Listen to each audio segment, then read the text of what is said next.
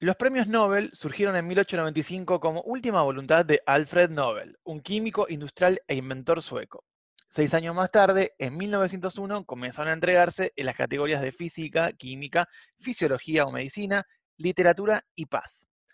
Dotados de un gran prestigio y reconocimiento a nivel mundial, en cada una de sus ediciones anuales se reparten tanto las medallas que certifican la idoneidad de sus portadores como jugosos cheques por un total de 9 millones de coronas suecas. ¿Cuánto es eso? Algo más de 900 mil dólares. Pero no todas son rosas y hay varias espinas atrás de los premios. ¿Cómo puede ser que a 120 años de la muerte de su fundador aún exista suficiente dinero para repartir en cada edición? ¿Por qué siguen postulando a gente como Donald Trump al Nobel de la Paz? ¿Cuánta gente con un pasado siniestro ha ganado al menos un premio? Todas estas inquietudes y muchas más trataremos de aclarar ahora, acá, si se quedan escuchando. Igual recuerden, esto no es un podcast. Esto. Esto Esto No es un podcast. Esto No, es, no un es un podcast. Bienvenidos sean todos a este podcast no podcast. Voy a darle la bienvenida a mis compañeros Milagros, Milu, Milagros Hermida y Pablo. ¿Cómo estás, Pablo? ¿Cómo estás, Milu? Bien. Buen día, arruinaba todo de una. Buenas noches, entonces vamos a confundir a la gente. Buenas noches, Dale. son las 6 de la tarde del 20 de agosto de- del, del 2023. Seguimos en cuarentena, Exacto. Año 3, la vacuna, año 3 después de la cuarentena. vacuna rusa, año 3 después del COVID, la vacuna rusa fue un fiasco, la gente ahora tiene tres ojos y transpira color verde. Y hablan en ruso todos. Todos hablan en ruso, somos la resistencia que quedó hablando español. Bueno, hoy el tema que nos trae son los premios Nobel, los malditos premios Nobel, que tan, tan buena prensa, tan buen marketing tienen a nivel mundial. También tenemos que decir que han reconocido mucha gente que realmente lo valía, pero no nos vamos a enfocar en esa gente, ¿no? Si no, para eso vayan a Wikipedia y fíjense quién ganó un Nobel y qué onda. Lo que vamos a hablar justamente es de la parte de atrás, la, esa mure que se guarda abajo de la alfombra, a ver qué está pasando, ¿no? Entonces, bueno, vamos a hacer un, recuento cronológico para entender un poquito más de los premios Nobel. Habíamos hablado que en 1901 comienzan a, darse, después de que hubo varios años de, litigio con respecto a qué iba a pasar con la fortuna de, de Alfred Nobel, pero, pero bueno, pasaron un par de años. Él, él, habíamos dicho que en 1895, como última voluntad, eh, deja en su testamento que quería que toda su fortuna fuera, fuera a parar a la realización de los premios. Un año más tarde, en 1896, él fallece y recién cinco años después de que, de que fallece, después de varios, varios eh, conflictos legales, se logra realizar la primera premiación. Pero tendremos que consultar y saber cómo es que ya pasaron 120 años de su muerte y sigue habiendo plata para poder dar los premios Nobel, porque la realidad es que más allá de- del, del mérito académico, la realidad es que reparten muchísima guita todos los años. Así que bueno, para, para titularlo fácil, Alfred Nobel inventó la dinamita. Así de sencillo. ya de por sí, qué, qué invento tan simpático, ¿no? O sea, Sí. yo entiendo que es útil la dinamita, pero no sé, a mí las cosas que explotan ya me asustan. Sí, es raro, ¿no? Porque uno automáticamente la dinamita la puede relacionar con, con- con armas, tal vez, ¿no? Em, pero bueno, ¿qué pasa? Alfred era, hijo de un fabricante de armas, ¿no? Por ahí viene la mano. eh, y comienza a, a investigar y experimentar para crear un explosivo que para esa época fuese novedoso. Y termina resultando como, como investigación y experimentación, descubre la nitroglicerina, así, tranca, ¿no? Eh, él quiere patentar el, el invento en su país, en Suecia, pero en Suecia lo vetan. Dicen, no, no, no, no se puede, onda, como que era bastante peligroso, así que no. Pero ni, ni lerdo ni perezoso, creo que es la primera vez en mi vida que acabo de decir ni lerdo ni perezoso. Está- Estás viejo, te estás poniendo viejo. te estás Sí, poniendo- mal, mal, mal, mal. Ni lerdo ni perezoso, como, como Suecia le da vuelta a la cara, él decide vender la patente a, varios otros países que comienzan a, comercializarla. Él igualmente va a seguir con sus experimentos para perfeccionar el explosivo, hasta que va a mezclar la nitroglicerina con tierra de infusorios o con serrín, y así acaba descubriendo la dinamita. ¡Tarán! Qué descubrimiento explosivo. Bien. bien. Malísimo, pero malísimo, pero había que, había que hacerlo. Qué va. Fue, fue, tan, fue tan divertido, por favor. Lo, lo- lo llamativo, si quieren ponerle divertido o bizarro de, de su descubrimiento, o por qué tenía ese afán de descubrir eh, un arma que tuviera efectos devastadores, es porque él pensaba que así las naciones vivirían en paz por temor a que fueran utilizadas. Raro, ¿no? Pero bueno, para, para, eh, sorry, voy a decir, tiene un punto. Creo que Estados Unidos no, no, no voló Corea del Norte por exclusivamente porque sabe que Corea del Norte puede volarle Corea del Sur. No digo que Estados Unidos tenga miedo que Corea del Norte lo vuele a ellos, claramente. Pero yo creo que es como, bueno, no, cuidado, tratemos de no meternos en kilómetros. Fíjate como que, no sé, la Guerra Fría no fue eso también. O sea, tenía un punto eh, eh, nuestro querido amigo Nobel. Igual es una mentalidad re de villano de cómic esa. Voy a crear, voy a inventar un arma tan letal para que nadie y todos vivan en paz. Y es un pensamiento muy de villano de cómic ese, directamente. Pero de villano choto encima. tipo de villano peor. Ni siquiera de un villano, no sé, que, que, del que yo haría cosplay. Un villano de mierda, básicamente. El de segunda línea. Es un villano de segunda línea, pero está ahí. No, claro, no es de villano. Es de, eh, ¿cómo se llama esto? Eh, antihéroe. De antihéroe. No es lo mismo. Tipo antihéroe. que no es lo mismo. Sí, tal cual. Bueno, así que la idea era eso, o sea, hacer un arma que meta miedito para que la gente no se mate. El arma, el arma hoy hace rutas. Tipo construye rutas. Sí, bueno. ¿Para qué se usa? Y el coyote para atrapar al correcamino después. En O sea, ¿de qué año estamos hablando? Eh, los, y los premios no. Y él, él se murió en 1896. Así que fue antes. Entonces estamos hablando pleno siglo XIX. Sí. O sea Sí, que sí. su, su arma tan letal no duró ni 100 años porque vino la bomba nuclear. O Y sea, no. un bajón, pobre. Sí, sí, sí. Bueno, así que ahora, habiendo conocido un poco de, de qué la iba Alfredo, vamos, vamos a ver cuáles fueron la- los, los galardones más polémicos a lo largo de, de estos más de 100 años que lleva el premio. En 1918, por ejemplo, el alemán Fritz Haber recibió el Nobel de Química por la síntesis de amoníaco.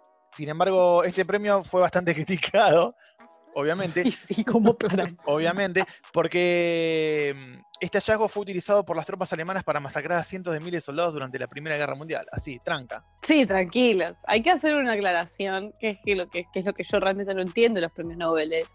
Que yo sé que, te- que, que hay algunas personas en específico que pueden nominar a otra gente y por eso termina nominada gente como este tipo tan simpático o Donald Trump. Mm. Eh, pero, ¿qué es lo que te hace llevar? No sé, ¿qué, qué es, lo que, qué es lo que te hace eh, postular a un tipo que, que- que creó el amoníaco, que después fue usado para, para, para masacrar gente? Es como, Sí, es raro. Lo, lo loco igualmente a diferencia de Trump es que Trump está siendo nominado. To- Todavía no ganó. Está siendo nominado por segunda vez. Pero bueno, tam- también como gente nominada, que, el tema yo no sé hasta dónde tiene, tiene valor nominarlo o, o si hay determinadas personas que pueden nominar. Porque, por ejemplo, a lo largo de la vida de los Nobel fueron nominados al premio Hitler, Mussolini. eh, ¿uno, uno se puede postular para un premio Nobel? No, por lo que estuve viendo, eh, bueno, mayormente lo que tiene que ver con premios sobre la, la ciencia, medicina y todo eso, las nominaciones se hacen a través de instituciones académicas. Pero los premios Nobel de la Paz, en este caso en, en específico esta categoría, básicamente cualquier funcionario, gobernante, legislador de carácter nacional ahí en, Suecia puede, eh, puede votar, puede generar esta nominación. Incluso también antiguos ganadores, pero bueno, justamente la, la autonominación está, está prohibida. es importante, eso, eso que decía Pablo me da el pie para, para explicar cómo es que Donald Trump llega a estar nominado de nuevo. Y la realidad es esta, hace, hará un mes más o menos, capaz un poco más, Estados Unidos impulsó eh, un- la firma de, de un tratado bilateral entre Israel y los Emiratos Árabes. Por ende, lo que dicen es que está, está fomentando el trabajo diplomático entre países que, que en una zona que está, que, nada, que obviamente vive en conflicto de guerra. Y me parece polémico por dos cuestiones. Primero, es cierto que Estados Unidos fomentó eso. no, no, no vamos a decir que no. La realidad es la siguiente. Primero principal, ese tratado puede ocasionar muchas otras guerras en ese mismo lugar. segundo, más allá de eso, segundo, eh, cuando estás, estás nominando a alguien por un premio Nobel de la Paz, tienes que tener mucho cuidado porque puede hacer una cosa que esté buena, ponele, y después tener a su país en una de las guerras civiles más importantes que tuvo en los últimos años. Porque lo que está pasando en Estados Unidos, yo, Milagros, lo califico como eso, porque estamos hablando de dos bandos que están enfrentados. O sea, estamos hablando de eh, una guerra interna en Estados Unidos bastante pesada, fomentada por el presidente, que aparte fomenta la violencia en las calles y fomenta que eh, la policía eh, siga trabajando de la manera que trabaja, etc. Y se enfrenta a la población con el Estado. Es un tipo que no es la persona más diplomática referida a eso, al respecto de eso. Así que me parece que no, no, no, o sea, eso, a eso voy, que es una de las cosas que me molestan de los propios noveles, que es por qué hay que agarrar un hecho aislado, para el Nobel de la Paz por lo menos.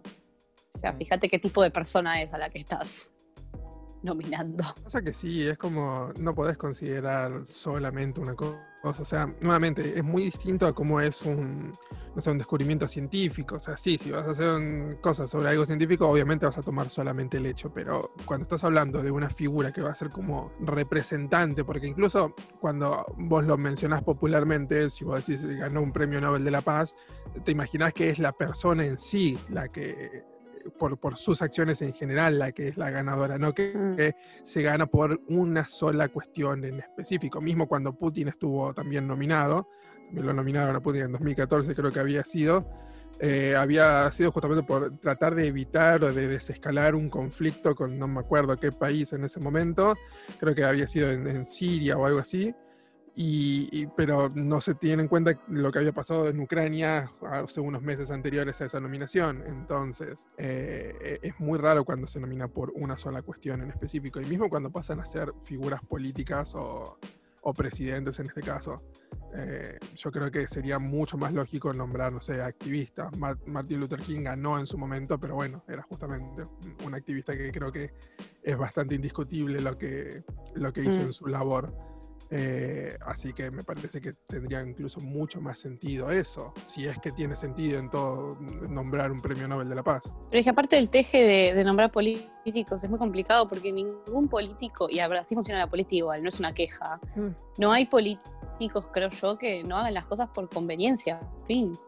¿Sabes lo que están haciendo? No, no, no, no sé si tiene mucho sentido realmente valorar como de paz algo que haga un político, ¿no? O sea, me parece justamente como decía Pablo, es más de paz o es, más idóneo que sea un activista, que sea, no sé, otra gente, no, es mismo raro que sean justamente políticos los que nominen el premio Nobel de la Paz. También. Son funcionarios mayormente, eh, en vez de buscar como en, en, las otras ramas gente que sea más idónea para eso, no sé, formar alguna sección humanitaria, no sé, que voten desde, no sé, desde UNICEF, Amnistía, desde cosas, desde esas organizaciones internacionales. Sí. Tendría incluso mucho más sentido. ¿Por qué nos tomamos en serio los premios Nobel? Esa es mi pregunta también. Bueno, ¿y? Sí, en fin. Bueno, en 1944, otro alemán, Otto Hahn, gana también en la categoría de química porque descubre la fisión nuclear de uranio y del torio. ¿sí? Estos estudios van a permitir avanzar en la creación de la bomba atómica, armamento que luego fue usado contra las ciudades, ya sabemos, ¿no? De Hiroshima y Nagasaki en Japón, Milu. Eh, sí, bueno, esa, historia en particular que estás contando es muy interesante porque en realidad Otto Hahn no descubrió una mierda, que eso es lo, que, lo que más bronca da en realidad. Y voy a, ya me olvidé el nombre de nuevo, pero lo tengo acá que quien realmente lo, descubrió fue su compañera de laboratorio, Lise Meitner. Ellos eran como una, pareja, pero no una pareja sentimental, me refiero a tipo dos, científicos que trabajaban juntos, eh, en particular, que con el, con el avance de la Segunda Guerra Mundial tuvieron que, bueno, con el avance de Hitler en Alemania tuvieron que escaparse, porque ellos eran judíos. Eh, y ella encontró, eh, eh, fue quien descubrió esta fusión, etc. La cuestión es que se le, se le propone, es más, ya les voy a decir la fuente donde saco esto en caso de que, esté, de que me esté confundiendo con algo, porque es algo que escuché en un, en un podcast en noviembre del año pasado, así que puede ser que me, que me esté confundiendo con algunas cosas en específico. Es un podcast que se llama Hacemos Historias, está en, está en Spotify Eh, y en, en el episodio sobre Lisa Meitner, lo que lo que cuentan es que, que no me acuerdo si realmente, tipo, miren el nombre que voy a decir, Einstein la contacta para decirle, tipo, mira, el gobierno de Estados Unidos está queriendo hablar con vos y le proponen a ella formar parte del proyecto Manhattan. Proyecto Manhattan, ya sabemos, es el que vuela la mierda eh, Hiroshima y Nagasaki.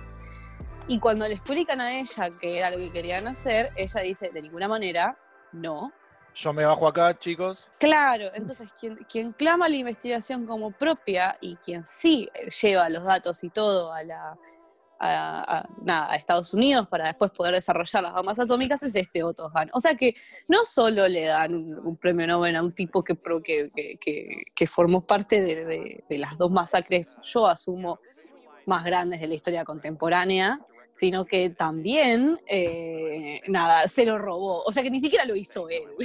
Convengamos también que una última cosa para decir, que es a Lisa Meitner, Meitner, ya me olvidé cómo se dice el nombre de Meitner, eh, no me acuerdo si había habido un, teje de que, de que ella igual no podía postular el descubrimiento como propio por ser mujer o lo que fuere, pero sí se sabe que es ella quien eh, lo descubrió.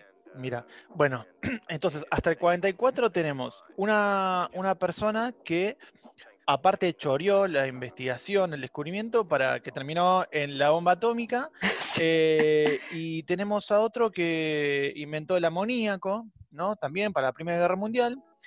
Va- vamos subiendo la vara, porque en el 49 eh, se entregó el, el Nobel de Medicina al portugués Antonio Ega- Egas Moniz por desarrollar la lobotomía. Cada vez peor. Cada vez peor. La lobotomía es una técnica quirúrgica totalmente invasiva, practicada a los enfermos psiquiátricos, pero con daños irreparables. Em, a tal punto generó polémica en su momento, en el 49, que en la actualidad los grupos de familiares de, que han sido lobotomizados luchan para que les sea retirado este premio, pero los que le contestan desde la Fundación Nobel es que conforme a los estatutos de la fundación, hasta el momento es imposible retirar ese galardón una vez que se otorga. O sea, no, no tienen forma de, de pedir perdón y decir nos equivocamos, mala nuestra. Lo dice eso la misma fundación que impone las reglas y que tranquilamente puede decir, bueno, cambiamos las reglas y ya está. Total, no es una constitución nacional. Claro. Sí, sí, sí, sí, básicamente. Eh, pero bueno, nos vamos al 73. El secretario de Estado norteamericano Henry Kissinger recibe el Premio Nobel de la Paz. Hay muchos yanquis que reciben el Premio Nobel de la Paz y no va a ser el primero que hablemos ahora. Eh, tras los acuerdos que alcanza para poner fin a la guerra de Vietnam. Eh, una, una lectura medio cabeza, podría, cabeza de termo, podría ser sí. O sea, llegaste a un acuerdo porque básicamente perdieron. ¿no? Claro. Eh, pero bueno, años más tarde se comprueba que, que Henry Kissinger también estaba vinculado a campaña secreta de bombardeo de Camboya del 69-75 e incluso este hermoso Premio Nobel de la Paz se conoció que tuvo relación con los servicios secretos en las dictaduras militares de Argentina, de Brasil, de Chile, de Paraguay, de Uruguay y Bolivia. Agradable sujeto. Es que igual yo tengo la idea de que ningún político estadounidense nunca puede formar, puede recibir un premio Nobel de la Paz, o de nada, pero mucho menos de la paz, eh, salvo por Kennedy, que era el único que podría haberlo recibido y que entonces que hicieron lo mataron de un tiro en la cabeza.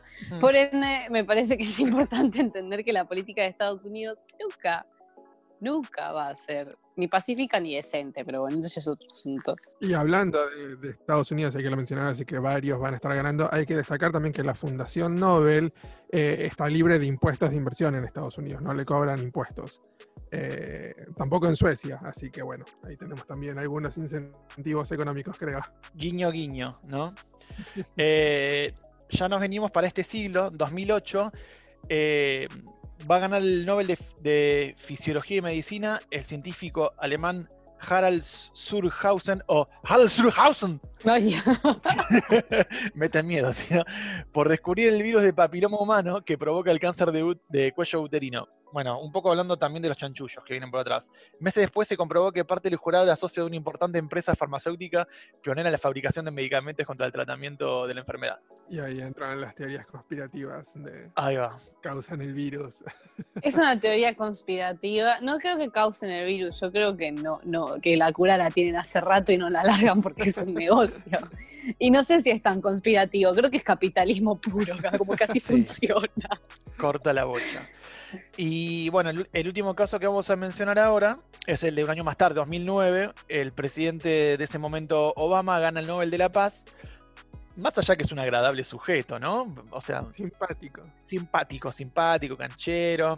Decís que bueno, un presidente negro en Estados Unidos. Eh, bueno, en, en sí eh, gana el Nobel de la Paz porque dicen, por, por su extraordinario esfuerzo por fortalecer la, la diplomacia internacional y su trabajo por el mundo sin armas nucleares. Ay, por Dios. Ay, Dios mío. Lo, lo llamativo de esto es que a Obama le dan el premio cuando recién llevaba nueve meses como presidente, eh, pero más llamativo, obviamente, es que al momento de recibir la medalla eh, no había ningún tipo de, de- de éxito, de éxito diplomático y mantenía dos guerras en, en simultáneo tanto en Irak como en Afganistán. Eso fue cuan- cuando le avisan que ganó. Posteriormente, cuando recibe el premio en ese mismo año, eh, se da a conocer que envía un refuerzo de 30.000 soldados adicionales de Estados Unidos a Afganistán para, cito entre comillas, terminar el trabajo. Premio Nobel de la Paz. Es importante, es importante destacar algo en específico porque con lo infame que es la figura de Trump, se, con- se- se- uno se olvida, ah, se olvida o no se tiene conocimiento o lo que sea, de lo infame que fue Obama también, ¿no? Convengamos que, de hecho, en realidad, si uno mira las dos gestiones, Obama tuvo más guerras con países, obviamente, o sea, tuvo una, una gestión exterior mucho más terrible que la que tiene Donald Trump. O sea, estamos hablando de Donald Trump. ¿Entendés? El tipo que fue una joda y quedó, que nadie entiende cómo carajo llegó ahí a la presidencia. O sea que me parece importante también entender que eh, realmente ningún presidente de Estados Unidos puede ganar un premio Nobel de la Paz. De nada, pero mucho menos de la paz. Mm. Eh, y hablando de gente que no debería haber tenido un premio Nobel de la Paz, voy a, voy a sacar mi carta de, de- mi estampita. Voy a sacar mi estampita porque si hay una persona que, que- nadie. o sea, no, sé, que es una historia como que no se sabe mucho, o que como, o, viste que está el dicho de ay, es tan buena, ¿quién es? ¿La madre Teresa? Bueno, la madre Teresa era terrible hija de puta.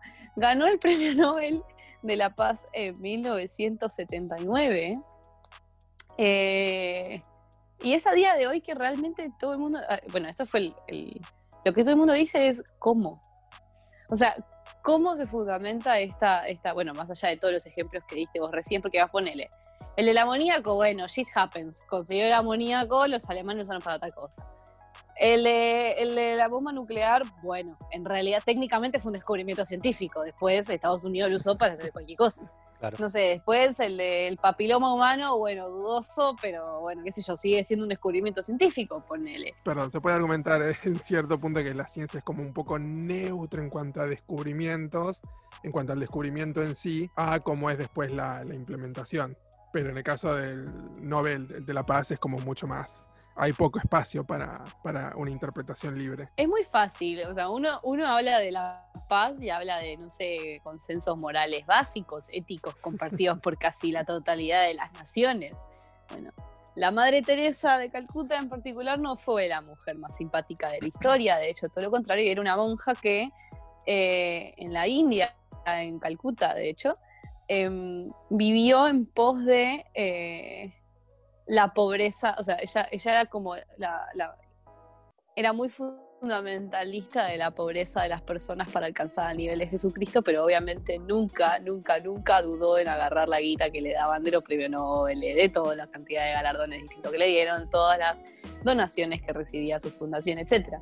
Que lo que hacía era agarrar a los enfermos de la calle, eh, llevarlos a sus hospitales y tratarlos ahí. Pero el tratamiento no iba mucho más allá de un paracetamol o un ibuprofeno, porque para ella los enfermos que, que- sufrían estaban más cerca de Jesucristo, entonces tenían que, eh, nada, que llegar al sufrimiento de Jesucristo en la cruz para poder garantizarse eh, el cielo. Un viaje tenía la señora, tipo, terrible.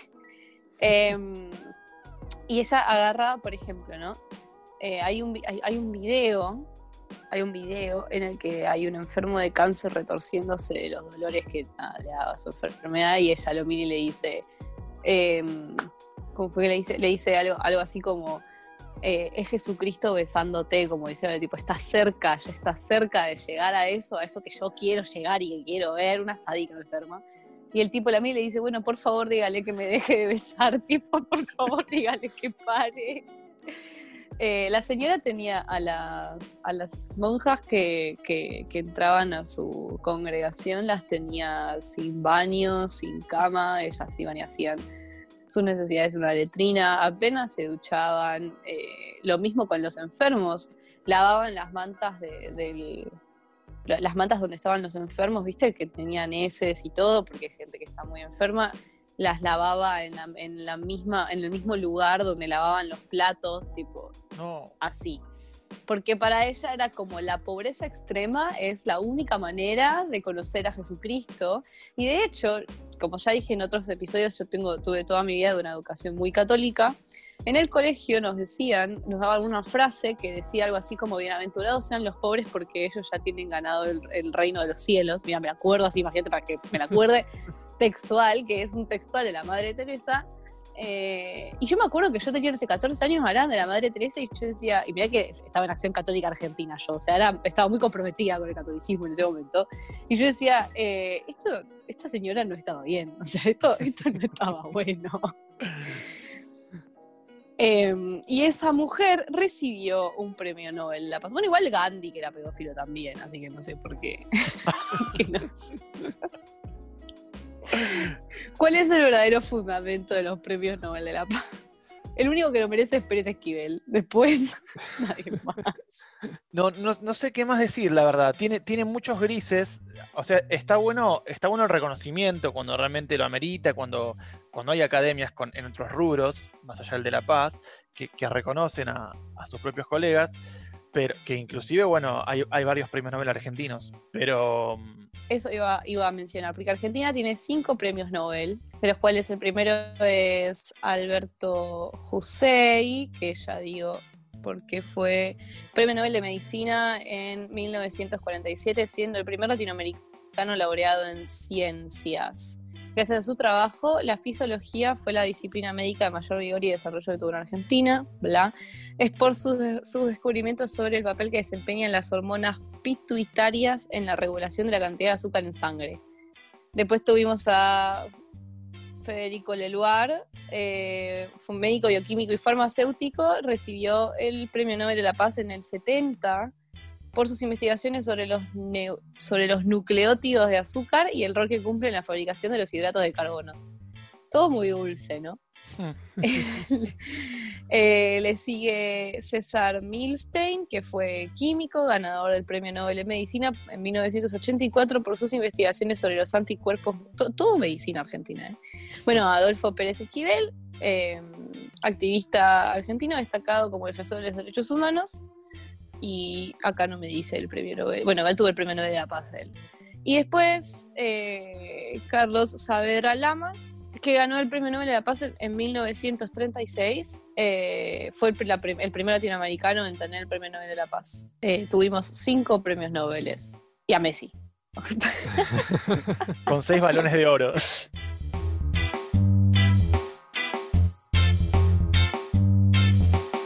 Recuerden que esto no es un podcast.